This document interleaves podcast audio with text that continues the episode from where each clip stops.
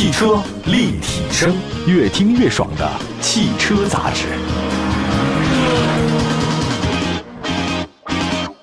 各位大家好，欢迎大家关注今天的汽车立体声啊！今天呢，在节目当中啊，说点干货吧。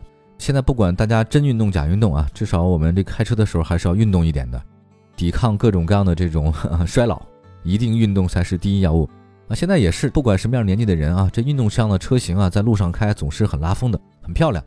那买车呢，其实一定要空间那么大吗？啊，配置那么多或者油耗一定要非常非常低吗？啊，当然也不是啊，不是每个车都满足的。我觉得每个人有自己的一个个性化的需求，有的人呢希望你空间大一点，乘坐舒适，没毛病啊。有些人需要一辆运动。而且拉风的车，因为呢，这个需求就是他们对车的要求不仅仅是代步，我还得有一些更多的驾驶乐趣。所以我觉得这两年运动车，呃，卖的很好是有原因的。在我们的印象当中啊，跑车是很贵的，动辄呢是上百万或者数百万，没毛病。但随着国内市场的很多车型可以增加，其实现在很多可玩性或操控性特别好的运动车的价格呢，已经是相当的亲民哈。今天呢，这期呢推荐三款高性价比的运动车啊。先介绍他们都是谁啊？一个是二十万区间的凯迪拉克 CT 四，嗯，真的你没有听错，就是二十万区间啊。还有一个是三十万区间的福特野马啊，另外还有一个四十万区间的奥迪 S 四。要从国际车坛的地位来看啊，这三款车一个二十，一个三十，一个四十万啊，都不是无名小辈啊，都值得拥有姓名。我们首先说一个二十万左右的这个区间的凯迪拉克 CT 四，这个 CT 四呢是凯迪拉克品牌当中的运动中级车。源自于概念车 A 斯卡拉的全新一代的钻石切割设计啊，在它身上也出现了黑色的运动中网。这个设计思路来自哪儿呢？来自凯迪拉克的高性能的部门的 V Series，呃，配合造型独特的 LED 大灯，它这个营造出非常非常浓的个运动氛围。那车身的侧面呢，这个线条也简洁明快啊，贯穿式的腰线，整车的这个视觉效果呢是很紧绷的，尾部厚重感很强。那 T 型尾灯啊与前大灯呢是相呼应，两边两出的排气口呢也是运动车。这个原厂自带小鸭尾啊，这个还是十分讨喜的。那 C D 四的内饰设计呢是标准的凯迪拉克风格，那随处可见它那个盾形的元素啊，再加上大量的真皮材质覆盖，就人一看哦，这个就是凯迪拉克，没毛病。那这个是家族的入门级车型，但是我觉得整体质感依然是豪华的。那个中控台显示屏呢采用悬浮，这个也是目前很流行的样子。那中控台呢有大量的实体按键，驾车的过程当中你盲操没问题。对一款运动车啊，我觉得。最大的一个好处是简单的、容易上手的，这个是驾驶者需求的。特别复杂，你怎么运动啊？CT 四它没有采用全液晶屏啊，而是传统的指针仪表盘加行车电脑显示屏的组合。我觉得从机械感来讲的话呢，还是保留的很好。就是我自己可能更偏好这种风格啊，不是一定全部都是那种电子的，还是有点机械感的很好。这个金属材质的拨片换挡呢，进一步提升了内饰的运动气息啊。这用不用两说，反正得有。车身尺寸方面的话呢，凯迪拉克 CT 四呢保持了原汁原味的设计，这个长的是四七六零，轴距是二七七五啊，这个是标准的一个中级车的身材。但是空间的话呢，是一个紧凑着的水准。但我觉得主要原因呢，是一个运动的中级车紧一点，我觉得这可能是偏向行驶的性能质感。而且还有一个，这个车呢是前后五十比五十，那你要前后五十比五十的话呢，在车里的那个驾驶舱位的话，重量有个配比。那发动机舱呢，这个侵占了很多车内的空间。那么 C D 四的态度倒是很明显的啊，你我注重性能啊，空间够用就行了，不一定非要让你那么大那么大。动力系统方面的话呢，C D 四呢采用 2.0T 发动机加 8AT 的变速箱组合，最大功率呢174，最大扭矩350，百公里加速呢是6.9，啊，这个算是运动车的及格线啊。因为动力呢储备呢还是挺充分的，就是你不用拿那个高转速啊，就这个很强的推背感啊。为了提升这个车辆性能啊，当变速箱降档的时候呢，车辆会自动补油。这个很好，保持动力输出连贯性，提升了出弯的速度。那提升的车辆的话呢，可玩性还是挺强的啊。那 CT 四呢，悬架的行程不长，非常紧绷，拉伸跟回弹呢都很到位。它呢也不是生硬的紧绷，我觉得算是一个韧性十足。车身的稳定控制系统呢，可以允许车尾的小范围的滑动，增加了驾驶乐趣。我觉得这个就是什么呢？后驱车的独特魅力，就是开惯了前驱车的人啊，不太能体会到后驱车的魅力。啊，当你开过后驱车之后，你会觉得让你感觉哎不太一样，尤其是车身稳定控制系统，小范围的一点点那种小晃动，会觉得特别有乐趣，很好玩。那么在不俗的动态性能之外呢，官方售价低到二十三万九千七啊，也让这个 CT 四啊跟很多消费者呢这个距离感就没了。它的配置水平其实不低啊，前后排的头部气囊、自动刹车、定速巡航、倒车雷达、可变的转向比、电动天窗、LED 大灯、自动空调，这都是标配。那如果是预算有限，但是又注重驾驶感受的话呢，凯迪拉克 CT 四呢是值得入手的车型，它因为很纯粹啊，哇，这个价格很吸引人，二十三万九千七，不到二十四万，性价比我觉得应该是非常非常之高了。以前在我的印象当中啊，就是可能我觉得卡拉克是三十万打底吧，奔四十左右的，现在二十五万以内啊，这个确实很诱人的。下一个再说一个另外那个美式肌肉跑车吧，福特 Monster 野马啊，这个呢应该是在中国市场知名度特别高的美系跑车啊。今年六月份的时候呢，二零二一款的 Monster 正式上市，是三十六万九千八到四十万一千八，这个就比较贵哈。二零二一款的那个车型首次引入了几种全新的车的颜色啊，就大家都知道那个野马的颜色很亮，它有个叫掠光黄，这个掠夺的掠掠光黄、蜜蜂蓝、碳素灰在内的三种全新的车色。就它的这个野马的一个特点就是整个单色漆啊，特别亮，亮度特别高。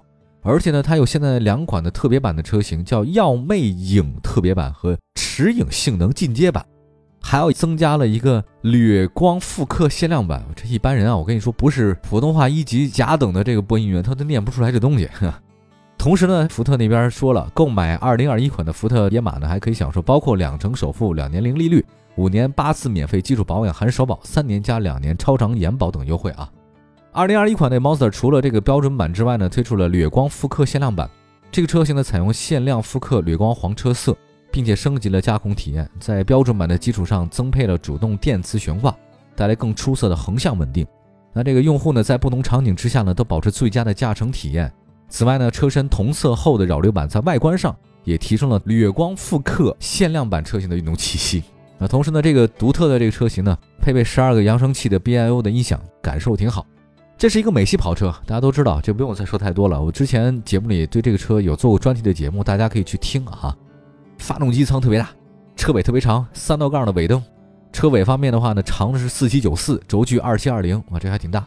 采用了双门四座，所以车身尺寸不小啊。但是它的后排呢不大啊，就不太适合做长途啊。另外动力系统方面的话，搭载二点三升的直列四缸。EcoBooster 的涡轮增压发动机，最大功率呢二百二十七，哇，这最大扭矩四百三十四，匹配十 AT 变速箱，零百加速五点五秒，我这个还是挺咆哮的哈，哇，我觉得其实现在很多民用车型啊，这个零百加速都也快的惊人。就之前在我刚入行做这汽车这个节目之前，那是上世纪的事儿了。你说零百加速，哇，能到五秒，那一定是超跑。现在不是，现在普通的野马也能达到。哎呀，动不动就六秒、七秒以内啊！风阻系数哇，这么高！哇，这个设计还很强。现在发现，那普通车都能做到，还是科技发展了啊！真的。另外再看一下底盘，前麦弗逊后多连杆独立哈。这两款高配车型的话，配备主动电磁感应悬架，你得买高配才有这个。同时呢，后桥限滑的差速器也是全系标配，这个还可以啊。它当然它因为一个大马力后驱啊，你不搞这个东西好像差点意思啊。它这个车型，各位就是动力充足，底盘设定有运动的。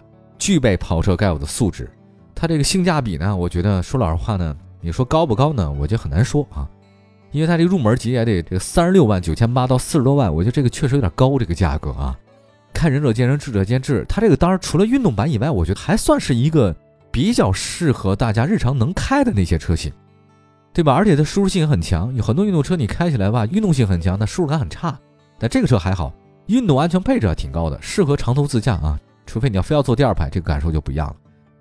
好吧，这两款车说了一下啊，高性价比的运动车，一个二十多万的凯迪拉克 CT 四，一个三十多万打底的这个福特 Monster。接下来呢，休息一下，说说另外一款车型，马上回来。汽车立体声。今天呢，跟大家在节目当中啊，分享的是三款高性价比的运动车型啊。刚才说到两款了，区间是二十多万，一三十多万的。接下来的话，一说四十多万的奥迪 S 四。这个 3.0T FSI 的 V6 发动机加 8AT 的变速箱加 Quattro 的四驱系统，好吧，我把这加在一起，大家都觉得这值得买，确实。哈 哈就比如说这个相亲市场上，哎，您是什么啊？高知哈，可以户口啊，住房，还有什么财产哇，可以相亲啊，可以相亲。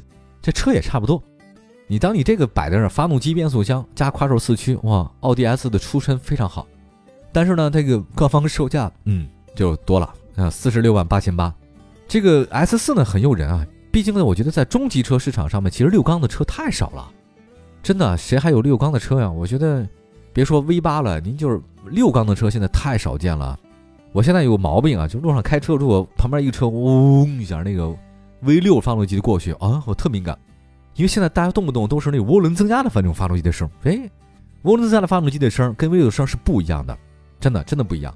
那原来我一个发烧友的朋友，他那个是直列四缸的 V 六的，哎呀 V 八的，他都给我听过，都给我听过，真的完全不同。而且你像六缸的车，低于五十万的还有什么呀？基本没有了吧？奥迪 S 的直接竞争对手谁啊？AMG C 四三，官方售价多少？五十七万呢，比它高了快十万，对吧？来看一下整体设计吧。这个奥迪 S 跟普通 A 四 L 的相差不大啊，但一些细节地方有区别。它的前部呢是 S 系列的专用保险杠，进气格栅呢是蜂窝状的结构。搭配呢铝银亚光插件，银色门框饰件啊，提升了它的运动气质。后部呢采用独特的 S 扩散器啊，带有这个铝银的亚光环绕的条带跟四个镀铬的 S 排气管的装饰。S 四呢标配十六英寸的轮毂啊，可以选装多款的运动轮毂，这个满足车主的个性化的需求。它内饰的话呢是特别酷的黑色主色调，呃，比如说内饰条吧，强化了内饰的运动氛围和豪华质感。座椅呢是一体式的头枕。这个一体式头枕还是挺有优势的，挺好看的啊！菱形的缝线，黑色、转子灰和熔岩红三种颜色的可以选择。同时呢，座椅的头枕和发光的铝合金迎宾的车门踏板呢，带有 S 站的标志。那搁脚板的话呢，踏板呢采用不锈钢的材质，强化车辆的运动属性。S 的标配呢，奥迪虚拟座舱升级版，MMI 的人机交互界面的硬件全面升级到了最新的 MIB 三这个版本了啊！这个计算能力得到了一个极大的进化。